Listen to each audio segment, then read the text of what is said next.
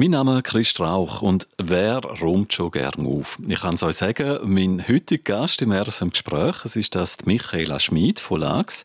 Sie ist 32 Jahre alt und sie ist die erste zertifizierte Aufraumcoachin von Graubünden. Und ich freue mich, schön bist du da. Merci, dass ich da sein. Ja, jetzt, äh, wenn du im Studio schaust, habe ich gut aufgeräumt.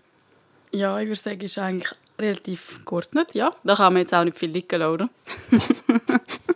Jetzt mal Hand aufs Herz. Wie bist du als äh, Teenager gewesen? Bist du so ein Chaos-Teenager gewesen oder einer, der die Mami so Freude an dir hatte, weil du immer alles schön aufgeräumt hast? Ich glaube, ich hatte schon ziemlich Ordnung. Gehabt. Oder wenn ich mal Unordnung hatte, hat es einfach auch nicht lange gedauert, bis ich wieder Ordnung hatte. Gibt es denn auch Sprüche aus dem Kollegenkreis? Ja, ich habe schon. Also zum Beispiel meine Besteckschublade, die ist wirklich penibel geordnet. Aber es kommt davon, weil ich ein Gastrokind bin und dort haben wir die halt immer schön gut eingeordnet, damit alles Platz hat. und dort kriege ich schon einmal so Sprüche, so, oh wirklich, dass du alles so schön einordnen. Ja, aber es ist einfach Gewohnheit. Jetzt sag mal, wie wird man Aufraumcoach? Äh, was besucht man da für eine Schule? Also ich habe die Ausbildung bei Federleicht gemacht, in Rheinfelden, bei der Caroline Bammert. Und das ist äh, über drei Monate verteilt, sind es zehn Tage, zehn Schulungstage mit verschiedenen Dozentinnen auch. Und darüber hinaus habe ich einfach noch 50 Arbeitsstunden nachweisen mit Klientinnen und Klienten. Das ist noch happig. Wie findet man die, wenn man noch keine Ausbildung hat? ja, ich habe einfach einen Aufruf über meine Social Media Kanäle gemacht, ob jemand Lust hat, mitzumachen. Also ich habe es als Wettbewerb gemacht und dann haben sich prompt gerade genug Leute gemeldet. Ja. Dann hat es Leute gegeben, die gefunden haben, super, jemand, genau. der gratis kommt, aufräumen. ja, dort ich der Deal war, dass sie mir eine Referenz schreiben natürlich. Jetzt äh, eben in dieser Schule, was lernen wir da? Auch lernen wir zum Beispiel die Lektion im Staubsaugen? Nein. Ähm, Putzen hat nichts mit Aufräumen zu tun. Das sind zwei komplett unterschiedliche Disziplinen. Ähm, aber wir haben sehr viel über Psychologie gelernt oder verschiedene Methoden. Ja, Feng Shui, Minimalismus, äh, Marie Kondo.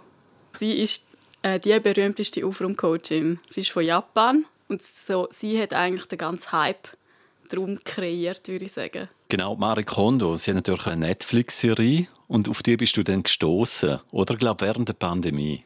Nein, es war schon vorher Ich hatte eine Erschöpfungsdepression und dort habe ich die Netflix-Serie von Marie Kondo geschaut und habe dann entsprechend ihrer Methode meine Wohnung aufgeräumt und entrümpelt. Also es hat nicht so viel zu entrümpeln, genau, aber mir ist zum Beispiel aufgefallen, dass ich auch viele Kochbücher gekauft habe und das, weil ich mich immer wieder gesünder ernähren aber habe nie ein Rezept daraus rausgekocht. Und dann merkt man wieder so ein bisschen, was ist eigentlich der Fokus und was sind meine Bedürfnisse, die ich abdecken und wo ich hm. mit mir etwas Gutes tun Genau. Und das hat mich halt so fest inspiriert, dass ich dann entschieden habe, die Ausbildung zu machen. Und die Ausbildung habe ich dann im 2020 angefangen, dann, wo die Pandemie war. Aber du sagst, dass es einfach so eine Erschöpfungsdepression hatte und ja. eben habe mich dann für das Thema interessiert. Mhm. Eben die Erschöpfungsdepression, aufräumen, das hat einen Zusammenhang. Für mich hat es einen starken Zusammenhang, genau. Weil es ist, wenn im Kopf kein Platz mehr ist, ist meistens auch in der Wohnumgebung irgendwie wenig Raum, um sich zu entfalten und seine Ideen auszuleben. Und das habe ich halt mega gespürt und darum ist das meine Motivation, um anderen Leuten eben helfen, wieder zurück zu sich zu finden, zu fokussieren, was sind meine Bedürfnisse, wo will ich hingehen, welche Ideen will ich umsetzen, die ich schon lange habe, aber nicht die Kraft dazu habe oder so. Aufräumen heisst auch Ballast abwerfen, gell? Definitiv, ja. Also eben, man kann dir anrufen, man kann dir mailen, man kann dich per Social Media kontaktieren. Wenn man die braucht als Aufräumcoach, was machst du als erstes? Ja, ich habe ein 9-Schritt-Programm quasi pro Session, das man mit mir macht. Und als erstes müssen wir einfach mal zusammenhocken, alles, die ganze Lage besprechen. Und habe so ein Wohnrad entwickelt, wo aus dem Lebensrat rauskommt. Da kann man dann so bestimmen, in welchem Wohnbereich fühlt man sich wo wie wohl. Und nachher geht es weiter. Dann zeigen die Kundinnen und Kunden mir die Wohnung. Je mehr sie mir zeigen, desto besser. Dann kann ich besser helfen. Aber dort ist jeder frei in dem, was er mir möchte zeigen möchte.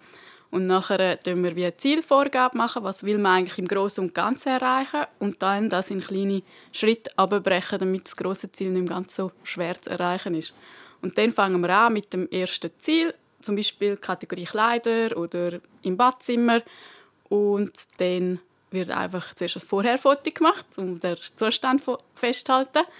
Und nachher tun wir alles ausräumen von der Kategorie, die wir bestimmt haben Und dann wird entschieden, was darf bleiben, was macht mich glücklich, was ist nützlich, das darf bleiben und alles andere soll eigentlich weg.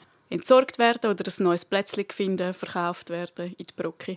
Und nachher gibt es ein Nachherfoto und dann dürfen wir den Erfolg finden. Mhm, dann sieht man, was gegangen ist in dieser Zeit. Genau. Aber du hast gesagt, es ist eigentlich eine intime Angelegenheit. Ja, mega. Wie nimmst du den Leuten die Angst, dass du kommst und ihren Sachen rumwühlst? ja, ich probiere mit ihnen zuerst auch ein Telefonat zu machen und so ein bisschen auf eine gemeinsame Ebene zu kommen. Und eben auch mit dem zuerst herhocken und nicht gerade anfangen, probiere ihnen auch die Angst zu nehmen. Weil es ist natürlich eine grosse Hürde, die man nimmt und man lässt jemanden fremd in seine Privatsphäre rein. Aber ich glaube auch, dass der, wenn man das macht und sich überwindet, ist extrem befreiend. Mhm. Ist es dir schon mal peinlich in einer fremden Wohnung, wo du gefunden hast, ui? Nein, peinlich ist es mir noch nie. Gewesen. Also ja. ich habe schon vieles gesehen und ich glaube, mir haut nicht so schnell etwas mhm. um. Und mich macht es vor allem glücklich, wenn ich nachher kann denen helfen und sie nachher auch glücklich sind. Wenn jemand ein Messi-Problem hat, kann er auch zu dir kommen? Ja, Messi, das ist eine Schwierigkeit. Also die haben eine psychische Krankheit und dort kann ich höchstens als ergänzende Person ihnen helfen. Aber die müssen auf jeden Fall auch in psychiatrische Betreuung gehen oder mit Psychologen und Psychologinnen arbeiten. Du schaffst äh, den Menschen eine Wohlfühloase, das ist so dein Ziel. Da sind wir bei der Sentimentalität oder äh, Bilder oder äh, Fußballpokal aus der Kinderzeit. Äh, wohin geht man mit diesen Sentimentalitäten hin? Was mache ich mit denen? Oft ähm, ist es einfach so, dass wir Sentimentalitäten irgendwo haben und sind der Stine im Schrank vielleicht sogar. Aber sie tun so gute Erinnerungen hervorrufen und man sollte die wirklich schön präsentieren. Oder man kann zum Beispiel auch etwas Neues daraus kreieren oder einen neuen Verwendungszweck mit denen machen. Und sonst gibt es auch immer noch die Erinnerungsbox, die auch noch eine coole Idee ist. Kann man alles hineinstecken, genau. dann ist weg. Genau. Was ist ein absolutes Tabu in einer Wohnung? Ich glaube, das muss jede Person für sich selber definieren. Es gibt so viele verschiedene Geschmäcker und auch, das finde ich auch spannend am Job. Für die einen ist es ein Kugelschreiber, für die anderen hat er voll eine Geschichte, für die anderen ist es einfach nur eine Vase aber nein, die hat jemand ihnen geschenkt, weil, oder es ist mega wertvoll. Also da ist, es gibt kein No-Go, es muss jeder sich selber so wohlfühlen in seinen eigenen vier Wänden. Zum äh, Schluss noch, du als Aufraum-Coachin, äh, wie wohnst du eigentlich? Ich wohne schon minimalistisch, würde ich sagen. Ich habe schon Sachen, vor allem viel Sportgeräte, aber es hat alles seinen Ort. Deine Sentimentalität? Ist in einer Box verpackt. schön verstanden. Oder schön aufgestellt als Dekoration. Also machen wir uns ans Entrümpeln.